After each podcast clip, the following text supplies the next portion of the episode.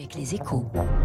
Et avec la Banque Postale, engagée aux côtés de ceux qui font l'économie de demain.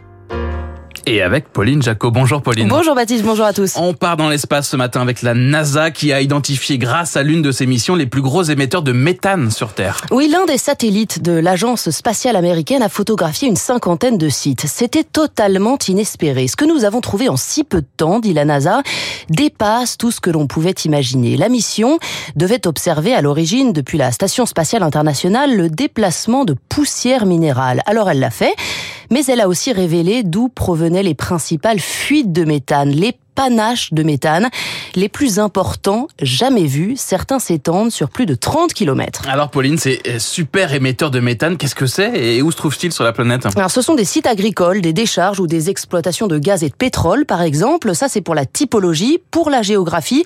Trois endroits ont été identifiés par la NASA, l'Asie centrale, le Moyen-Orient, le sud-ouest des États-Unis. Trois principaux foyers, le Turkménistan, l'Iran et le Nouveau-Mexique. Au total, il rejette toutes les heures 80 000 kilos de méthane, 80 000 kilos de CH4, le deuxième gaz responsable du réchauffement climatique. Découverte primordiale donc pour deux raisons.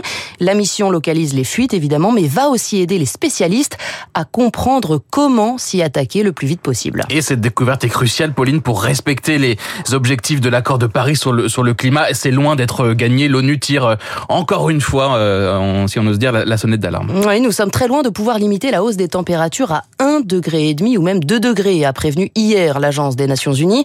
La courbe des émissions de gaz à effet de serre baisse, mais pas encore assez vite. Elles doivent baisser de 45% d'ici 2030. Or, si l'on continue comme aujourd'hui, elles vont augmenter de plus de 10% selon l'ONU. Euh, mais gardons espoir tout de même ce matin, il y a du positif. La plupart des États ont renforcé leur engagement. 62 des pays ayant signé l'accord de Paris se sont engagés à long terme arriver au zéro émission nette d'ici 2050. Et la COP27 commence dans 10 jours en Égypte. Merci beaucoup Pauline et.